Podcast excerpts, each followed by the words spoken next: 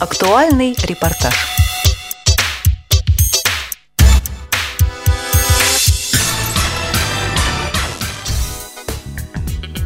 10 апреля перед участниками семинара «Основы журналистики» в КСРК ВУЗ выступил вице-президент Всероссийского общества слепых, депутат Госдумы Российской Федерации Владимир Сергеевич Вшивцев. Получилась весьма неформальная, живая и содержательная беседа. Ее фрагменты мы предлагаем сегодня вашему вниманию. Уважаемые друзья, во-первых, э, я хотел бы поблагодарить руководство КСРК за приглашение принять участие во встрече с вами. И, э, пользуясь этой возможностью, хотел бы поблагодарить и вас за то, что вы нашли время и возможность э, приехать сюда для того, чтобы пройти обучение в той части, которой вы занимаетесь. Ну, так как у нас уже здесь сидят после процесса обучения практически готовые журналисты, я думаю, мы проведем нашу встречу таким образом. Это будет Блиц. Это конференция, где вы будете задавать вопросы, касающиеся любой тематики, начиная от личной жизни, заканчивая деятельностью Всероссийского общества слепых или Государственной Думы, а на сегодняшний день я являюсь еще и депутатом Государственной Думы Российской Федерации, вхожу в состав Комитета по труду и социальной политике и делам ветеранов, ну и, соответственно, выполняя все обязанности, которые возложены на меня, как на вице-президента Всероссийского общества слепых, со всеми теми полномочиями, которыми я, естественно, занимался и ранее. Я готов Ваши вопросы. Ильдар Мансуров из Татарстана поинтересовался ходом реализации программы «Доступная среда». Дело в том, что государственная программа «Доступная среда» определены сроки ее выполнения с 11 по 15 год. 11-12 э, годы по этой программе были определены для разработки методики проведения пилотных проектов. Вы знаете, что три региона были определены. Это Татарстан, Тверь и э, Саратов. На сегодняшний день значительная часть материалов готова, и с 2013 года с регионами Минтруд согласует э, объемы финансирования федерального, в том числе и те объемы, которые выделяют регионы, на осуществление программы эта программа начинает уходить уже в регионы. А вот в какой мере каждый регион э, занимается реализацией, от этого, конечно, очень сильно будет зависеть, какого, какую позицию будут занимать э, наши организации. В ряде регионов эта программа начала раскручиваться довольно серьезно. Михаил Лепилин из Перми поднял вопрос об обеспечении инвалидов жильем. Видно, эта тема остается актуальной с булгаковских времен, и не только в Москве. Вы знаете, проблема очень серьезная, и, э, смею вас заверить, э, она стоит в повестке э, дня, в части моей рабочей повестки, как депутата Государственной Думы. При первой встрече с руководителем нашего государства я буду ставить вопросы, связанные с формированием государственной программы по обеспечению жильем инвалидов. На сегодняшний день это действительно вопрос номер один, потому что с 2005 года, кто до этого времени встал на очередь, они стоят, а с 2005 года у людей появляются проблемы. И практически невозможно и встать на очередь, и в то же время практически невозможно получить э, определенные средства в банках для того, чтобы можно было инвестировать в жилье. Я уж не говорю о заработанных средствах самими инвалидами. Проблема есть, и проблема очень серьезная. Ну а Глеб Новоселов из Омска затронул вопросы санаторно-курортного обслуживания и обеспечения техническими средствами реабилитации. Ведь не секрет, что зачастую возникают сложности при взаимодействии с подразделениями Департамента соцзащиты.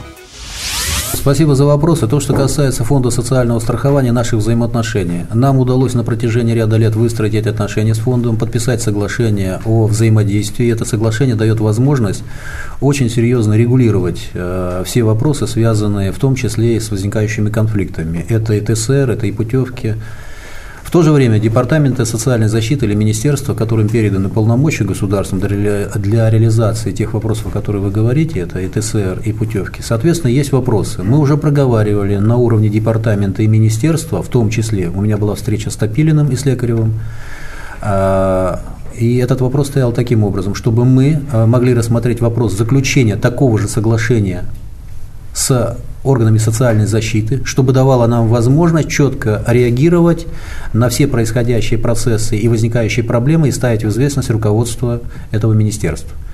Я думаю, данное соглашение сейчас находится в проработке, и мы сумеем все-таки найти взаимопонимание и выстроить эту ситуацию. Хотя, еще раз повторяюсь, действительно есть проблемы, И на сегодняшний день ряд регионов, которые взяли на себя полномочия в части обеспечения ТСР Санкура на уровне органов соцзащиты, они пытаются вернуться к той позиции, что передать эти полномочия все-таки Фонду социального страхования.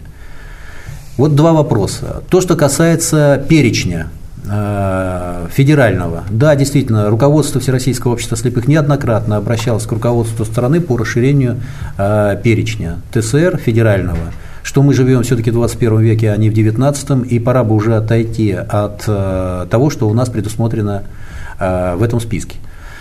Но есть и другой путь, э, по которому, наверное, мы все-таки пойдем.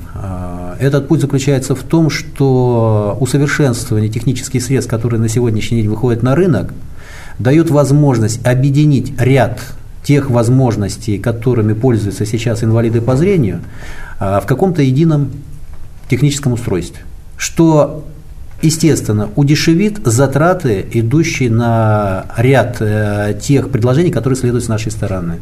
Ну, например, мы говорим э, система навигации. Мы учимся GPRS, сейчас наши э, работники, это Логос совместно с компания, которую возглавляет Макаров, это Круст, э, пытается в одном техническом устройстве соединить и телефон, дать возможность с помощью этого устройства перекачивать и литературу пользоваться в облегченном варианте, и возможность иметь навигацию, которая бы объединяла не только GPS, но и GLONASS что дает э, довольно серьезную привязку э, на местности и с наименьшей погрешностью. Если, например, GPS может допускать погрешность до 50 метров, от 25 до 50, это проблема. А это устройство даст возможность, вернее, эта часть и это направление в работе даст возможность эту погрешность уменьшить 2-3 метра. Это довольно серьезно меняет отношение э, к этой системе, потому что использование двух систем, сразу шести спутников, например, э, дает возможность более четкой ориентации. В то же время возможность э, скач, скачивания э, литературы по упрощенной схеме дает возможность тоже пользоваться этим устройством уже без э, Player. Тем самым мы можем выйти на министерство с предложением брать эти устройства в качестве включенного в федеральный перечень, что, соответственно, расширяет возможности и человека, который является инвалидом. Это как бы первое. Но это не исключает, еще раз повторяюсь, это не исключает э, включение в перечень компьютера, это обязательно должно быть, потому что подписанный 5 апреля закон президентом Российской Федерации, который позволяет работодателю работать человеку на дому. Вы, наверное, слышали об этом. Если нет, я вам говорю, что такой законопроект появился, вернее, закон появился, и президент его подписал. Это расширяет возможности, в том числе и инвалидов по зрению. Не надо создавать специального рабочего места, за исключением приобретения оборудования, если э, работодатель идет на это. И, соответственно, человек, работая на дому, выполняет все те функции, которые необходимо выполнять в офисе. Но э, это должно требовать э, особую подготовку человека, который э, будет заниматься непосредственно эти, этим видом деятельности. В то же время, конечно же, это должны быть цифровые диктофоны, хотя та часть, разрабатываемая нашими специалистами на сегодняшний день совместно с другими компаниями, позволяет тем устройствам, про которые я говорил, пользоваться в качестве диктофона. То есть эта часть, естественно, нам необходима. Но мы говорим о том, что необходимо в списке менять э, и лупы, которые дают возможность уже иметь более компактные устройства. Это, соответственно, должно быть. Вот. Пока работа ведется в этом направлении. Те наши предложения, которые следовали раньше по расширению тифлосредств, сейчас они упираются в два ведомства. Это Минэкономразвития и Министерство финансов. Кое-какие подвижки есть. Э, совершенно недавно, а это 2011 год, правительство пошло на то, что выделило 30 миллионов рублей по дополнительной закупке оборудования. И данное оборудование было распределено следующим образом. Хотя наше, э, как бы, наши предложения были э, следующие, что необходимо нам оборудование в размере где-то на 60 миллионов рублей, которое давало бы возможность от местной организации до президента все завязать в единую сеть информационную с помощью, э, естественно, компьютерных э, технологий. Но дали только 30 и дали под определенным соусом, что это оборудование э, должно быть использовано в процессе обучения инвалидов по зрению. Оно распределено следующим образом. Это Реабилитационный центр Волоколамск часть оборудования получил, э, получит, да получает сейчас. Это Реакомп, это КСРК и это 9 региональных организаций. Мы посмотрели по списку, где наиболее сложная ситуация была, был определен этот список, согласованный, и оборудование пойдет туда. Сейчас Но вот, поступили. Да, поступило, я в курсе, да. И КСРК пошел дальше. Вот Владимир Петрович э, согласовал позицию с аппаратом управления, вышли на то, чтобы часть оборудования, которое высвобождается, э, предлагать э, по договору той или иной региональной организации, которой востребован на сегодняшний день это оборудование для обучения. С учетом этой договоренности, с привлечением специалистов КСРК, э, это обучение будет проходить э, непосредственно в тех э, региональных организациях, которые сделали заявки. Лилия Сафронова из города Великие Луки вернула разговор к вопросам санаторно-курортного обеспечения. Почему бывает так трудно получить путевки, тогда как санатории и дома отдыха ВОЗ работают в полную силу? Отвечу вам. Дело в том, что я курирую это направление э, в работе Всероссийского общества слепых и четко представляю ситуацию. Дело в том, что ни санатории не закрыты, а наоборот э, расширяют свою деятельность, и в то же время количество путевок не уменьшается. По итогам 2012 года санатории закупили путевок на 7330. Это довольно серьезная цифра. Если три года назад брать э, эти цифры, там 1000, 4800. То есть идет увеличение. Проблема в другом – проблема заключается в том, что наши санатории могут брать только определенное количество путевок. Если в процентном соотношении э, говорить, то это 30 на 70. 30%, 30-35% мы можем брать э, путевок Фонда социального страхования и органов социальной защиты, которые выставляются на конкурс. И плюс мы еще должны эти путевки выиграть. Еще раз говорю, выиграть. Мы не просто их забираем, нам кто-то дарит, а мы должны их еще и выиграть. Второе. 70% на свободном рынке. Почему свободный рынок? Потому что 30-35%, которые мы должны взять, несут нам довольно серьезные убытки, а именно санаториям. Дело в том, что государственная цена по суткам пребывания по путевке фонда социального страхования 928 рублей. Реальная цена по себестоимости 1500 минимальная уже. И если вот эту разницу брать, эту разницу нужно где-то заработать для того, чтобы покрыть расходы пребывания инвалидов в санатории. Я могу сказать объем убытков, которые несут санатории в год. По итогам 2012 года это район где-то 70 миллионов рублей. Представляете, что это такое? Вот санатории, выбрасывая на свободном рынке 70% путевок, а для того, чтобы эти путевки были востребованы, нужно создать условия, прежде всего для инвалида, и в то же время условия, которые были бы привлекательны для всех, кто берет путевки на свободном рынке. Вот они приносят деньги, та прибыль гасит эти убытки. Плюс при этом еще нужно заработать часть средств, которые идут на текущий ремонт, потому что Всероссийское общество слепых не может постоянно выделять средства на содержание, хотя обязан это наше учреждение. И плюс при этом нужно менять э, медицинское оборудование. Я уже не говорю о, об объемах оплаты тех людей, которые работают непосредственно в санатории. Как пошел фонд? На сегодняшний день проблема заключается в заключении самих контрактов. Если, например, Москва выходит в январе месяце, что позволяет по истечению 45 суток уже принимать людей, то значительная часть регионов выходит на конкурсы только сейчас. И, соответственно, любой руководитель учреждения, планируя работу самого санатория, понимая, что он не может держать определенную часть путевок, купят у него или нет, он должен себя заблаговременно наполнить портфель заказами. И вот крупные заказчики сейчас, Москва, она закупает значительный объем, потому что э, Москва выделяет еще дополнительные средства из своего бюджета. И эти путевки дают нам возможность закрыть э, часть проблем санаториев. Но при этом у нас э, незначительная часть регионов не закупает. А количество закупаемых путевок в регионах иногда бывает просто минимальным. Если мы в прошлый год, у нас путевок закупило 64 региона из 83 можно себе представить. А вот те регионы, которые на сегодняшний день работают, в том числе и по департаментам социальной защиты, вот там есть проблема. И эта проблема иногда заключается не в наших санаториях. Наши санатории готовы участвовать в конкурсах. Но условия, которые выставляют департаменты, они порой настолько интересные. Приведу один пример. Вот у нас в Иркутском сейчас проблема. Конкурс объявлен только в конце марта. В конце марта. Конкурс объявлен, то есть первый заезд должен состояться в конце мая. Но по условиям конкурса требования май месяц, октябрь месяц. Все путевки должны быть в этот промежуток. Но извините, у нас основная часть, которая зарабатываемая, 70%, это летний период, потому что никто туда больше не поедет. Из тех, кто покупает на свободном рынке, они купят рядом санаторию. Соответственно, мы потеряем большой объем. И вот такая ситуация, мы уже с фондами устали бороться, вернее, с э, теми, кому даны такие полномочия, что вы выходите хотя бы на конкурсы в январе месяце, чтобы мы имели маневр для того, чтобы наполнить портфель заказами. Увы, к сожалению, происходит это очень тяжело. И к тому же у нас э, руководство фондов социальных страхований, которые тоже иногда лукавят, плюс при этом департаменты тоже лукавят, говорят о том, что у нас санаторий не выходит на конкурсы, и э, с их стороны якобы проблем нет. Вот как раз основная проблема именно в департаментах и фондах. Плюс еще сейчас э, они лукают в каком плане? А, в свое время мы очень серьезно поймали руководство Фонда социального страхования на том, что было рекомендательное письмо, разосланное по регионам, где рекомендовалось органам социальной защиты размещать заказы на той территории, на которой живут инвалиды. И такое было. И вот и с этим приходится бороться. Что мы делаем на сегодняшний день? Соответственно, мы настаиваем на том, что все проблемы, связанные с формированием конкурсов, должны максимум заканчиваться в январе месяце. Вот в январе уже должны проводиться конкурсы. Как получается? Получается с большим трудом. На сегодняшний день на это откликнулось э, чуть более 40 регионов.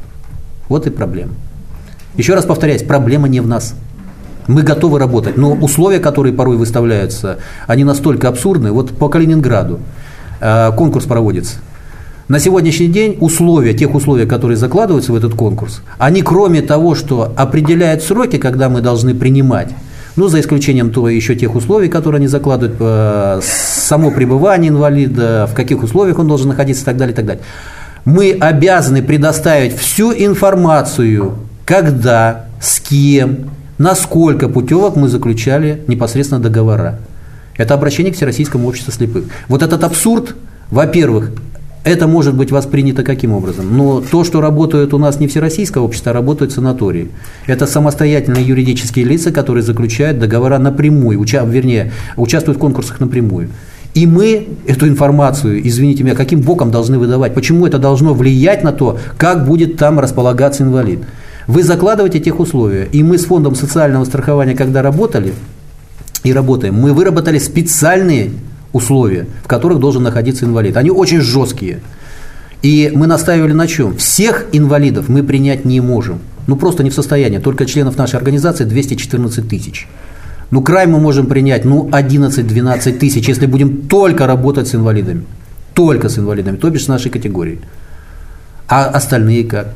И поэтому мы ведем разговор, что независимо какой бы санаторий ни был, если он будет максимально приспособлен для пребывания инвалида по зрению в той или иной климатической зоне, ну почему бы туда не поехать, если условия будут соответствующие.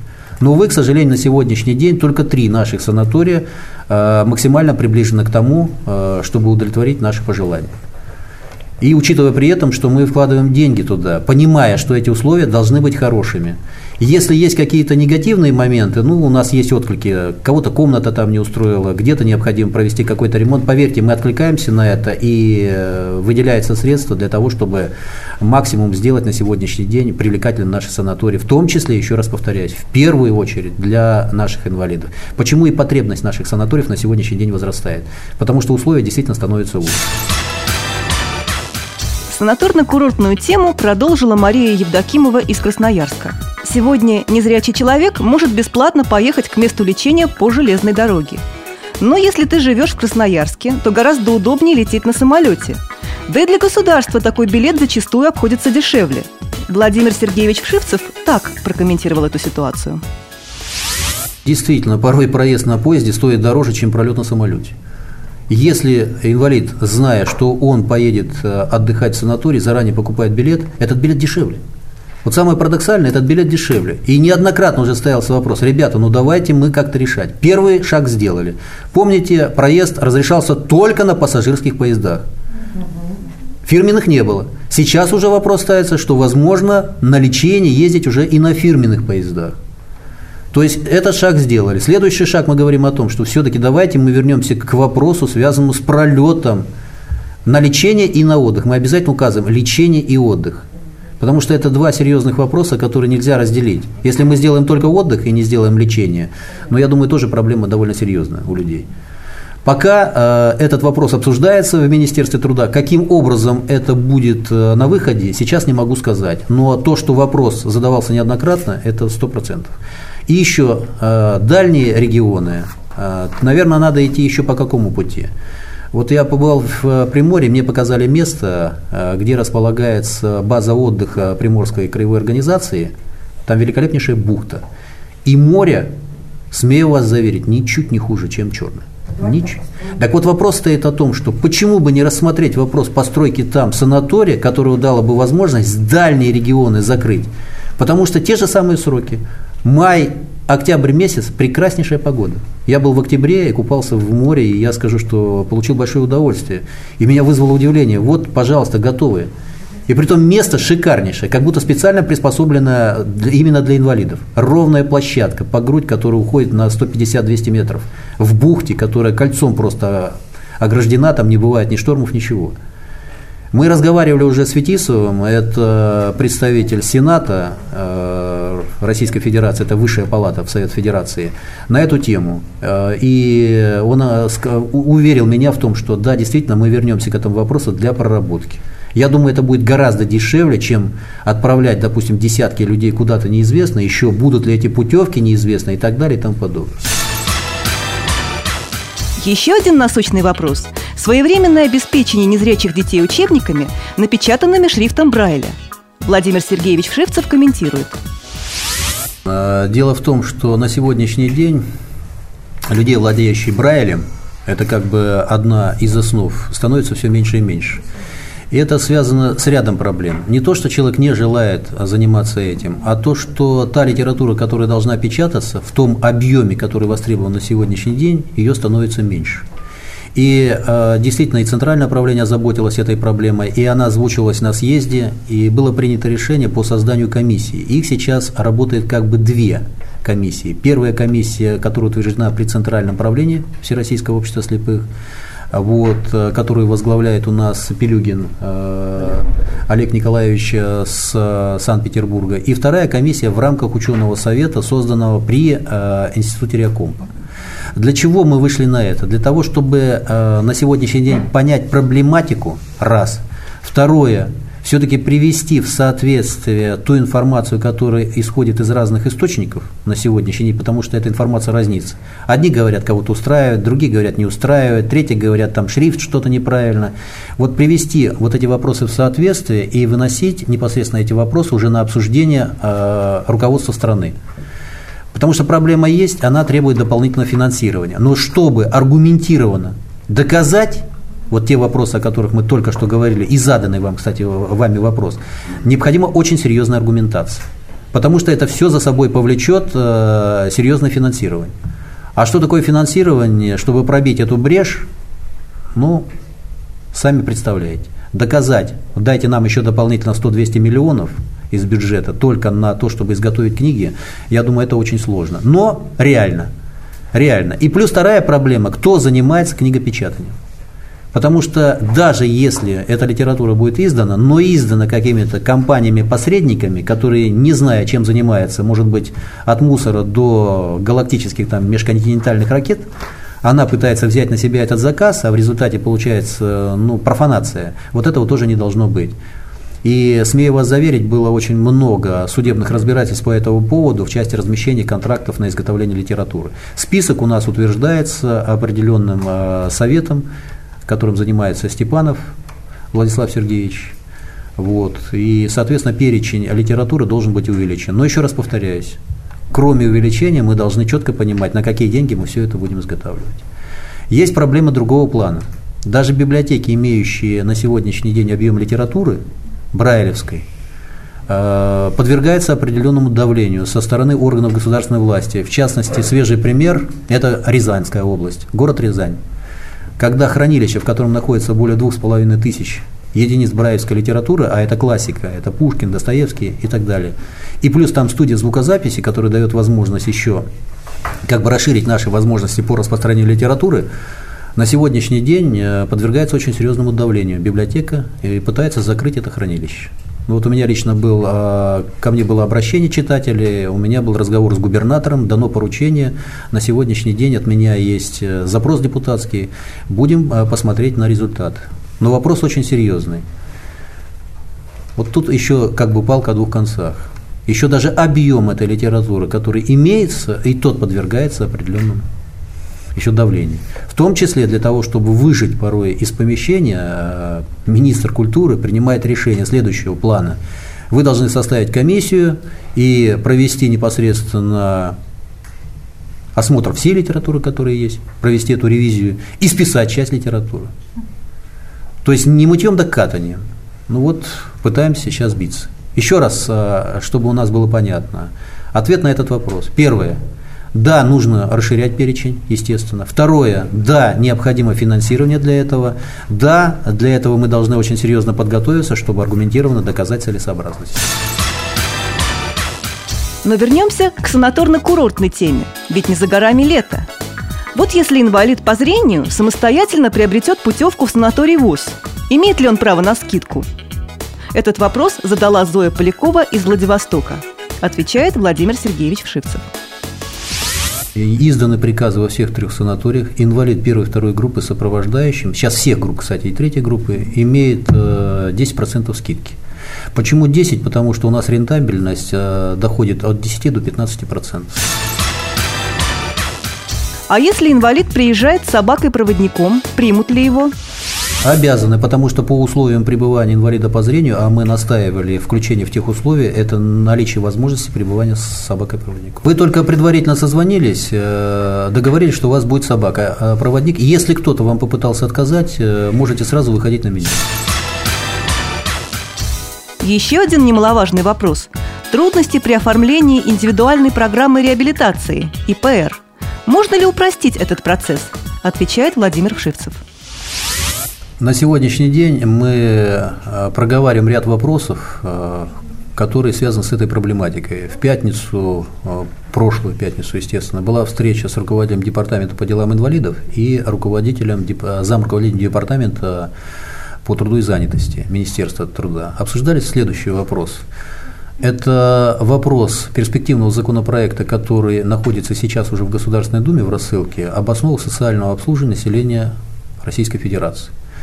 А, и плюс а, во время разговоров встал вопрос о БПР. Дело в том, что данный законопроект подразумевает ряд вопросов, связанных с индивидуальной программой социального обслуживания человека, который написал заявление и посчитал, что ему необходимо а, определенные вопросы, связанные с теми жизненными трудностями, которые у него возникли. И второе – вопрос социального сопровождения. Встает тогда вопрос, а ИПР, который мы получаем, будет как-то увязан с этой программой? И плюс при этом встает э, сразу автоматически встал второй вопрос. А каким образом избежать проблем, связанных с оформлением данных программ? Потому что существующая система оформления ИПР, она безумна на сегодняшний день. И плюс параллельно встал еще один вопрос, может быть, э, этот вопрос бы прозвучал в перспективе. Как человеку постоянно сельской местности мотаться в районный центр, чтобы постоянно фиксировать себя в центре занятости, если он там стоит на учете? Это второй вопрос. Вопросы сейчас взяты на заметку. А, я думаю, что в ближайшей перспективе все равно, встречаясь а, с Минздравом, а готовится встреча непосредственно и с министром, у нас тоже есть вопрос по основному заболеванию при получении санкура. Такая проблема стоит, хотя независимо разосланы письма, которые на сегодняшний день как-то урегулировали этот вопрос, но в законе это остается что есть э, представление Санкура привязывается к основному заболеванию. Но я вот, например, у меня нет основного заболевания, я получил ранение. То есть по существующему закону я не имею права на Санкур. Не имею, просто-напросто. Это как бы один из тех моментов, которые обсуждаются. И я думаю, что мы вместе, общими усилиями, независимо от депутатского корпуса различных фракций, все-таки приведем к какому-то общему знаменателю ситуацию, связанную и с ИПР, и в том числе с индивидуальной программой, которая в перспективе ближайшей будет э, предусмотрена э, в законе о социальном обслуживании. Хотя вот э, Николай Михайлович сейчас плотно занимается, и с моими помощниками, я подключился к этому делу плотно. А тот законопроект, который есть на сегодняшний день, он, э, на мой взгляд, мягко сказано, безумен. Он требует серьезнейшей переработки. Он гораздо ухудшает те условия, которые были заложены в, в подобном законопроекте с 1995 года. То есть такой вопрос есть. Проблема понятна, она касается не только вас и меня лично. Дело в том, что я попытался оформить ЭПР, на середине бросил, не стал просто оформлять. Это вот я лично по себе, потому что у меня ни времени, ни сил не хватило на это. Так вот вопрос, а давайте мы договоримся каким образом. А, этапность решения этого вопроса, она будет э, вывешиваться на официальном сайте. Каждая встреча, происходящая в Минтруде по тому или иному вопросу, особенно в части, касающейся ИПР, ТСР, Санкура, мы будем эту информацию официально вывешивать и говорить о том, что на сегодняшний день нам удалось сделать. Известно, что инвалиды получают льготы по оплате проезда не на федеральном, а на местном уровне. Значит, например, инвалид по зрению из Калининграда не может воспользоваться своими льготами в Москве. Можно ли изменить ситуацию? Разговор идет о том, что да, действительно есть противоречие. Противоречие в чем? Инвалиды – это федеральная часть ответственности. Но рядом законодательных актов, а в частности закон 122, мы мягко подвели к тому, что передают часть полномочий региону том числе и передвижением в транспорте. Конечно, разные мнения на сегодняшний день есть. Оставлять в том виде, в котором есть, соответственно, увеличивая дотации непосредственно регионам на этой цели и задачи – что маловероятно. Почему? Потому что это требует дополнительных финансов. В то же время просчитать и рассчитать все-таки, а какой объем средств идет э, на реализацию этих программ вообще по России. А может быть пойти по пути следующему, как предложение. На сегодняшний день э, правительство отрабатывает э, вопрос создания единого документа электронного паспорта гражданина Российской Федерации. Слышали, наверное, да? да. Данный проект существует. Сей документ позволяет включать в себя массу вопросов в том числе и финансового наполнения всех тех обязательств государства перед человеком, который получает этот паспорт. И мы говорим о том, что а почему бы не отработать возможность включения определенного финансового объема, дающего возможность человеку свободно, вне зависимости на какой территории он находится, использовать средства, которые есть в том числе и на его личном счету в этом паспорте. Но здесь надо четко понимать, какие это проблемы, какой объем этих средств и, соответственно, это знание человека, который пользуется этим. Конечно, обидно, когда я приезжаю из какого-то региона, вхожу в метро в Москве, и вы, к сожалению, я должен за это платить. Но обидно. Чем я хуже этого инвалида? Обида только, ситуация только в том, что я родился где-то в другом месте. Но это далеко не факт. Точно такая же, с такой же проблемой столкнулись и ветераны. Точно с такие же вот проблемы. Но город Москва, слава богу, позаботился о своих Но дело в том, что город Москва бюджет имеет, извините меня. Ну, да. Если бы Калининград имел такой бюджет, проблем бы вообще не было. Увы, к сожалению, ситуация обратная, что у нас на сегодняшний день 10-13 э, регионов доноров, а все остальное дотационные регионы, и, соответственно, два вопроса. Где заработать у себя и сколько получить из федерального бюджета, потому что часть значительную из региональных бюджетов деньги уходят в центр а потом перераспределяются. Вот такой вопрос стоит, что использовать единые механизмы на сегодняшний день в рамках принимаемых решений правительством, и второе, в рамках этих принятых решений учитывать проблемы федеральных обязательств перед теми людьми, которые живут в разных регионах. А вот объем и наполнение этих обязательств, соответственно, на каждого человека, это, конечно, вопрос очень серьезный. А попытка создания системы э, социального обслуживания на сегодняшний день, она как раз подразумевает опять все сбросить на уровень регионов. Ну, будем бороться, а как, во что это выльется? Во всяком случае, те предложения, которые сейчас формулируются, они докладываются и президенту Российской Федерации через комиссию по делам инвалидов, в то же время и правительству в различных комиссиях, а законопроекты, которые сейчас проходят согласование, мы указываем на эти недостатки. Как это будет выруливаться, ну, я не думаю, что это решение этого года или следующего года еще придется побороться за это. Хотя шаг за шагом все-таки нам кое-что удается. И снова мы возвращаемся к программе «Доступная среда». Как быть, если в том или ином регионе этой программой занимается только Министерство труда и соцразвития, а другие министерства и ведомства остаются в стороне? И к тому же власти утверждают, что расширение программы невозможно, поскольку у нас и так дотационный регион – и дело в том, что тот, кто вам отвечает подобным образом, он, судя по всему, не читал саму программу. Там есть прописано, что себя, в что себя включает программа, это первое. И второе – обязательства. А у нас три уровня – федеральный, региональный и уровень местного самоуправления. Там есть доп. средства, но привлеченные, но это 200 миллионов, это не разговор на уровне 46 миллиардов. Так 19 миллиардов – это на уровне региона. И утверждая, утверждая данную программу, проходя согласование в Минтруде, каждый регион определяет тот объем средств, который они привлекают непосредственно с региона, и плюс при этом получают еще сверху с федерального бюджета на реализацию этой программы. Поэтому э, здесь надо разбираться конкретно. Я думаю, с Николаем Михайловичем вы переговорите, взять регионы конкретно в Министерстве труда, с, переговорить со специалистами и посмотреть, а, какой, а какой, какая согласованная программа в этом регионе. И разговаривать уже конкретными цифрами.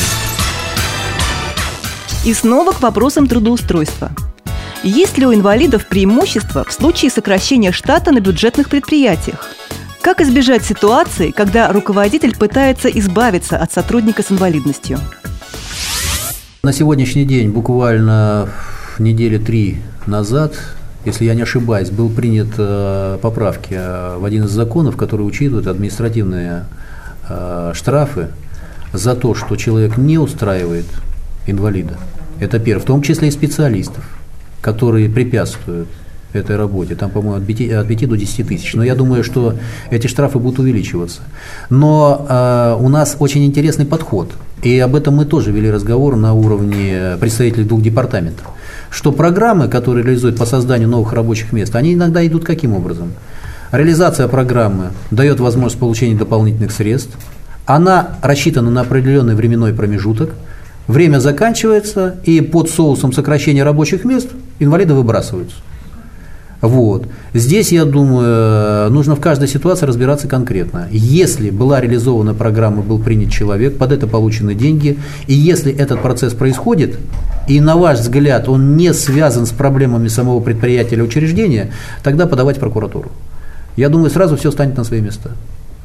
Потому что другого пути у нас на сегодняшний день нет. Обращение к закону и требовать законности исполнения того, что прописано. Если предусмотрено в контракте прописано в случае форс-мажорных обстоятельств, ну, связанные с проблемами предприятия, а, тогда да, будет правота предпринимателя. Но, еще раз повторяюсь, это только в том случае, когда реально доказаны проблемы этого предприятия. И если прокуратура, рассматривая этот вопрос, проверит предприятие и посчитает, что этого не должно быть, что предприятие нормально, стабильно работающее, что это лишь Э, проблема, которая есть у руководителя, связана по отношению к тому или иному человеку, мы говорим об инвалиде, вот тогда э, здесь включаются другие механизмы. Я думаю, что у руководителя будут э, проблемы другого плана. Он будет компенсировать потери, понесенные инвалидом, плюс может вернуть деньги государству, и плюс еще моральный ущерб человеку, который там есть. А сколько инвалидов по зрению трудоустроены за счет федеральных программ? И как создаются рабочие места в системе ВОЗ? Есть федеральная программа, которая на сегодняшний день подразумевает в, э, в течение пяти лет, по-моему, пяти лет, да, да, у нас, устроить 14 тысяч инвалидов. Нет, ежегодно 14 Нет, по-моему, не, не, не, там программа не ежегодно нет. А, а то, что министерство докладывает на сегодняшний день, это рост на свободном рынке труда 5,6% ежегодно. То есть увеличение. Вот такая сейчас как бы ситуация связана с тем, что трудоустраиваются непосредственно на рынке. То, что работает в системе Всероссийского общества слепых, мы, э, если реализуем какие-то программы, связанные с федеральным финансированием, а этот процесс происходит следующим образом. Есть э, предлагаемые программы по трудоустройству. Проводится конкурс, в котором участвуют десятки организаций, в том числе и Всероссийского общества слепых, на равных, еще раз повторяюсь. Условия, которые закладываются заказчиком, это является Минтруд. Мы, участвуя в этом конкурсе, выполняя условия, должны трудоустроить по этому проекту, ну, допустим, 240 человек. Вот это выделяется средства на приобретение оборудования. Соответственно, заранее обсуждая вопрос со всеми руководителями предприятий, мы, выходя на эту программу, ведем расчеты о том, что кому какое необходимо оборудование, под выпуск какой продукции, которая будет востребована на рынке, и плюс сколько будет трудоустроено людей. И какая зарплата? Какая зарплата, которая закладывается по условиям конкурса, она тоже должна быть э, не меньше того уровня, который закладывается заказчиком, и плюс при этом сроки выполнения этой программы, на протяжении которых мы просто права не имеем уволить человека. Сократить хотя бы одно рабочее место. Это то, что касается государственных контрактов. Есть проблемы другого плана. Предприятия на который требуются на сегодняшний день инвалиды, а инвалиды не хотят работать. Инвалиды по зрению. Инвалиды по зрению, конечно, конечно. И поэтому иногда приходится идти по пути брать инвалидов других групп и категорий. Да, мы бы готовы были брать с других регионов людей, но опять вопрос, где общежитие? общежитие? Основная часть общежития у нас еще есть там остатки, такие локальные кусочки, с которыми мы имеем очень большие проблемы. Это связано с тем, что люди хотят приватизировать непосредственно то жилье, которое занимает, являться собственником и так далее и тому подобное, плюс содержание, все это влечет очень серьезные затраты за собой. Так вот, основную часть мы этого имущества просто передали муниципальному образованию что дает надежду людям с этих общежитий получить жилье. Поэтому вопрос, связанный с трудоустройством, все, что с нашей стороны зависит, мы пытаемся делать все возможное. Но еще раз повторяюсь, есть несколько проблем, объективных и субъективных. Объективные проблемы – реальная ситуация на рынке, когда вокруг идет сокращение объемов производимой продукции. Ложатся крупнейшие предприятия. В качестве примера могу сказать АвтоВАЗ. На сегодняшний день все больше и больше количество пакета акций скупает Renault Nissan – АвтоВАЗа. На АвтоВАЗ и ИЖ подобными предприятиями, наши предприятия это более двух десятков. Мы поставляем комплектующие. Если завтра, а ВТО у нас мы подписали, границы будут через несколько лет открыты в полном объеме для прохождения товаров в ту или иную сторону. Соответственно, компания Nissan Renault будет заинтересована на поставку комплектующих со своих предприятий, которые находятся на территории нашей планеты. Теперь вопрос, как мы будем выживать? Конечно, надо рассматривать вопросы создания рабочих мест не только на предприятиях Всероссийского общества слепых. И другие формы должны быть рассмотрены, потому что молодежь на сегодняшний день, она более такая продвинутая, развитая, она требует уже непосредственно другого рабочего места – связано с этими же компьютерными технологиями. Это первое. Может быть, это гостиничный бизнес. Может быть, это вопросы, связанные с организацией фирм, компаний, которые занимаются предоставлением каких-либо услуг. Ну, это, да, это и массажный кабинет, да все что угодно. Но вопрос, его надо ставить, его надо рассматривать в комплексе. Почему? Потому что само производство, оно должно быть и обязано просто быть. Как вот в государстве тяжелое промышленность у нас есть, металлургия и так далее. Без нее никак. Вот так же и в обществе, конечно, такие предприятия должны быть. И у нас есть предприятия, которые на сегодняшний день успешно работают на рынке, но не все. Опрос показывает, что более 52% э, опрошенных желают работать на предприятиях Всероссийского общества. Вот такая ситуация. Поэтому есть все возможности на сегодняшний день у государства рассматривать вопрос в плоскости оказания поддержки. Мое личное мнение, могу сказать, каким образом дальше – это мое мнение, еще раз повторяюсь. Кто-то может не согласиться с этим мнением. У кого-то может быть часть этого мнения может быть воспринята. Но это мое мнение. Прошу как бы заострить на этом внимание. Я стою на, на том, что все-таки альтернативы государственному заказу нет. Если бы государство приняло бы решение, а для этого нужна политическая воля, и какую-то часть государственного заказа размещала бы на наших предприятиях, а для этого должна быть разработана очень серьезная программа поэтапного включения наших предприятий в изготовление продукции, востребованные по условиям госзаказа. Плюс дополнительные деньги, которые дали бы возможность модернизировать э, предприятие под этот заказ, тогда условия были бы совершенно другие условия были бы совершенно другие. Занятость э, гораздо была бы выше, это было бы гораздо интереснее производство, потому что это действительно высококлассное бы было производство, которое требовало бы и нового оборудования, плюс продукция была бы востребована и оплачиваема постоянно с бюджета. Ну, тогда такие гарантии бы давали возможность нам смотреть очень оптимистично э, в завтра. На сегодняшний день есть определенные тревоги, и эти вопросы ставятся перед руководством страны. В том числе и вопросы формирования Э, внесение корректив э, в трехгодичный бюджет Российской Федерации. К сожалению, весьма благоприятные для нас местные законы о квотировании рабочих мест зачастую почему-то не действуют. В чем здесь дело? А я вам объясняю, потому что нет федерального закона. Да, то есть мы очень обеспокоены тем, что я, я вам скажу, нет, федерального контроля по данному вопросу. Дело в том, что сейчас федеральный уровень очень интересно, не принимая федеральный закон о квотировании, дает право регионам принимать решения по квотированию. У нас уже есть э, один законопроект, даю, закон, вернее, дающий возможность, сейчас два их уже. Первый был, э, если количество работающих на предприятии свыше 100 человек, то от 2 э, до 4,3% могут работать инвалиды. Но еще раз повторяюсь, это только в том случае, когда принято решение непосредственно регионом. Плюс, при этом, если не выполняются эти решения, значит, есть определенные штрафные санкции, которые сейчас повышаются в цифровом отношении на каждого работающего. Еще раз повторяю, на каждого работающего. Сейчас принято решение меньше 100 человек. От 35 до 100 человек, до 3%. Регион может принять решение, допустим, он обязывает предпринимателей или там, допустим, э, государственные компании, которые работают, трудоустраивать инвалидов не менее, допустим, 2%. От 35 до 100, если это предприятие, общей численностью. Но опять же, дается на откуп, и то он может принять такое решение. Понимаете, я категорически был э, против слова «может». Ну что такое? Может принять, а может и не принять. Понимаете? А с другой стороны, мне вроде говорят, ну поймите правильно, Владимир Сергеевич, ну даже если не будет слова «может», и так дается право региону, они принимают или не принимают, какая разница? Я говорю, ну если разницы нет, зачем тогда это слово? Внятного объяснения нет. Ну, опыт есть в Омске, Но есть, конечно, э, если находится четкое понимание той проблематики, которая есть, стоящая перед э, этой социальной группой, то, соответственно, если есть доказательно аргументированная позиция со стороны наших руководителей и наших организаций, если это э, позиция единым фронтом идущая, потому что не всегда наши коллеги с нами соглашаются, иногда это другие интересы, кто-то рассчитывает только на поддержку в виде финансовой, а кто-то, наоборот, говорит о том, что нам нужны рабочие места, то тогда э, есть и положительно решенный вопрос. Есть определенная компенсация в виде денежных средств, э, которые осуществляются по этой программе. Регион пытается аккумулировать средства, это Свердловская область.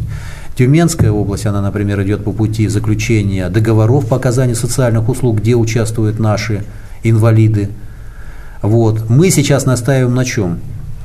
А, в рамках законопроекта о соцобслуживании населения, об основах социального обслуживания населения Российской Федерации, там есть такое понятие, как социальное сопровождение. Соответственно, что такое социальное сопровождение? В понимании а, представителя министерства, это когда на определенном этапе, месяц, три, пять месяцев, человека держит за руку, и везде с ним ходит сопровождающий. Мы говорим, идеология маленько неправильно. Нам не нужна вторая собака-проводник. Нам все-таки нужны условия, в которых находится человек, дающий ему возможность адаптироваться в этой среде и спокойно в этой среде самостоятельно решать свои вопросы. Но как бы то ни было, мы медленно подходим к какому-то общему знаменателю, но вопрос сопровождения, он стоит. Что такое само социальное сопровождение, пока вопрос туманный для тех людей, которые являются разработчиком законопроекта. Но следующее, даже если форма сопровождения, она будет присутствовать, то есть будет специалист, который на дому, по определенным программам, в том числе разработанными нашей организацией, есть такие программы, это пятиступенчатая модель реабилитации, которая дает возможность понимать, что необходимо человеку обучать, прямо на дому обучать всем этим вопросам. Это сопровождение нас устраивает. Но кто должен заниматься? Специалист. Этот специалист должен получить определенный документ, что он имеет право этим заниматься. Он понимает эту проблему. На сегодняшний день, кроме тех людей, которые готовы защитить себя как специалиста, потому что он понимает, что это такое и как с этим бороться, то это именно представители инвалидных организаций. Тогда государство вправе заключить договор или с юридическим лицом, или же с индивидуальным предпринимателем, который может заниматься этими вопросами. Мы настаиваем на чем? То, что наша организация способна по всей России взять на себя часть, еще раз повторяюсь, не в полном объеме, потому что мы не в состоянии этого будем сделать, а часть этих проблем, включая туда наших людей, которые и сейчас занимаются на общественных началах этой работой, начиная от групп орга, специалистов, руководителей местных организаций, представителей аппарата региональных организаций. Вот вам и рабочие места. А у нас только руководителей групп, групп оргов, более 9,5 тысяч человек. Это было бы очень серьезно. Кое с чем э, уже соглашается министерство, что да, действительно, эта проблематика есть, эту проблематику лучше вас никто не знает, и, соответственно, э, скорее всего, к этой форме и придется подходить. Э, медленно. Э, на том совещании, о котором я вам говорил, нам удалось доказать, концептуально принять все-таки нашу программу пятиступенчатую, разослать ее в те регионы, которые более-менее успешно работают сейчас в сфере социального обслуживания, чтобы они ознакомились с этим документом, дали замечания, мы могли бы скомпоновать, скорректировать этот документ и плюс взять на себя еще часть вопросов, связанных с обучением специалистов в этой сфере. Вот сейчас такая работа ведется. Я вам скажу, что это очень сложно проломить эту стену. Потому что менталитет совершенно другой. Ну, представляете, менталитет э, незрячего человека и зрячего человека, ну, разные. Вот пока сам в этой шкуре не побываешь, то, соответственно, трудно понять, э, что необходимо. Тема трудоустройства вызвала оживленный интерес. Ольга Сосалина из Вологодской региональной организации поинтересовалась, кто определяет списки оборудования для специализированных рабочих мест. Ну, давайте начинать с того, что никто просто так не дает. Во-первых, это всегда конкурс. Обязаны просто. Любую программу, вот которая есть, будь то федеральная или региональная, проводится конкурс. Выходя на конкурс, вы доказываете, что на сегодняшний день создание определенного количества рабочих мест требует вот такого-то оборудования, и оно даст такой-то эффект. Это и продукция, которая будет востребована, и заработная плата, которую будет получать человек при производстве этой продукции. Вот когда все эти моменты сведены воедино и все точки над «и» бьют, тогда эта программа может быть принята. Но вот эффективность порой э, э, представленных документов и реализация, она вызывает вопрос. Есть такие организации, которые выступают в роли той структуры, которая формирует эту программу. Оно получает оборудование, Потом это оборудование сдает в аренду, какую-то часть удостоверений прикрепляет к этому оборудованию, не людей, а удостоверений. И потом отчитывается по этому поводу. Когда начинаются проверки, они не знают, что с этим делать. Вот. Есть и такие факты. Поэтому э, все через конкурс, и доказательная база должна быть очень серьезна. Но вы понимаете, дело в том, что сделать программу это одно, а это требуется с собой целый э, ворох вопросов. Ладно, получили оборудование, где будет размещаться это оборудование? Затраты, идущие на производство этой продукции, кто будет их компенсировать? Программа компенсирует только создание самого места. А всю затратную часть, оборотные средства, а первоначальная оплата людей, она же не учитывается в программе. Это все учитывается уже в ходе того, как заработает все это. Поэтому вопросов очень много. Но я вам объясняю еще раз. Прежде чем это сделать, нужно сформировать эту программу и доказать целесообразность. Будь то индивидуальный предприниматель, который сказал, я вот взял компьютер, я на сегодняшний день заключаю договор с тем-то предпринимателем, у меня есть соглашение, я готов работать. Он подкрепляется документами. Мне для этого необходим компьютер, то-то, то-то, то-то. На основе принятого закона, подписанного президент с 5 числа, я могу работать на дому, меня эти условия устраивают, все для меня прекрасно, а предприниматель с этим согласен. Вот тогда я думаю, что есть перспектива получения средств на приобретение оборудования и получение рабочего места. Если у вас предварительно договоренность есть с этим предпринимателем или руководителем той или иной компании. И в заключении еще один вопрос по программе «Доступная среда». Кто контролирует соответствие объектов требованиям этой программы? Дело в том, что любой объект, который на сегодняшний день строится, и те объекты, которые существуют, они уже должны были пройти экспертизу в рамках э, формируемого пакета документов. Вот эти два года для чего и требовалось. Отрабатывалась методика.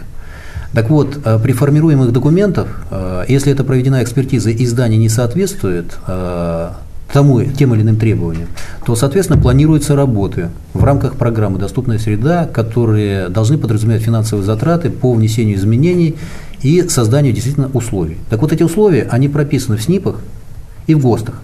Ничего выдумывать не надо. Там все написано уже. Главное, чтобы это выполнялось, и вот общественные организации должны здесь быть в определенной роли помощником, непосредственно органам социальной защиты и экспертами, говоря о том, что мы ничего не требуем. Вы загляните в два документа, которые утверждены на сегодняшний день, или в три документа, там есть ряд э, статей, ГОСТов, вернее, номеров этих ГОСТов, и э, там прописано стандарт. Вы посмотрите. И ничего больше не надо. Если это проектируется объект, то один из разделов этого проекта должен подразумевать и доступную среду. Теперь вопрос, какие средства на это выделяются? Еще раз повторяю, формируемая программа, которая защищается на уровне Минтруда, а эта программа формируется с какими целями? Чтобы дать возможность получить федеральные деньги на это. Там они расписывают все, в том числе и те предложения, которые подаются нашими организациями, это и количество светофоров, и пандусов, и проемов, и обеспечение доступности в музее, и многое-многое-многое другое. Вот хорошо бы заглянуть в эту программу и посмотреть, а что прописано. Если это прописано, если это защищено на уровне Минтруда, утверждено и, соответственно, подразумевает бюджетное финансирование, ну, давайте будьте любезны тогда выполнять все это. А вот если это не выполняется, тогда есть определенные требования, которые могут звучать в рамках координационных советов при главах тех или иных уровней. Общественная палата. Общественная палата. Ну почему мы не выполняем? Защищая перед министерством, мы выполняем это, а в то же время на деле мы не видим. Если федеральный бюджет не перечисляет эти деньги, ну хорошо, давайте мы, те или иные организации, обратимся на уровень наших представителей, депутатского корпуса, руководства организаций, они тогда выйдут на уровень министерств и выяснят все-таки, были выделены деньги или нет. Если не выделены деньги, тогда будут настаивать на том, что если принимается программа, ну будьте так любезны финансировать эту программу. Если это решение уже принято, если в бюджете эти деньги предусмотрены. А вот такая технология должна быть. Другого пути, вот как, ну как еще бороться? Всем крепкого здоровья, счастья, спасибо. Встреча с Владимиром Сергеевичем Шивцевым стала одним из ярких впечатлений для всех участников конференции «Основы журналистики». Прямой разговор с депутатом Госдумы и вице-президентом ВОЗ еще раз подчеркивает открытость руководителей нашего общества для серьезной беседы по наиболее насущным вопросам. Актуальный репортаж подготовили Олег Шевкун, Анна Пак и Илья Тураев. С вами была Мария Ильинская. Пишите нам по адресу новости собака ру. До встречи в эфире.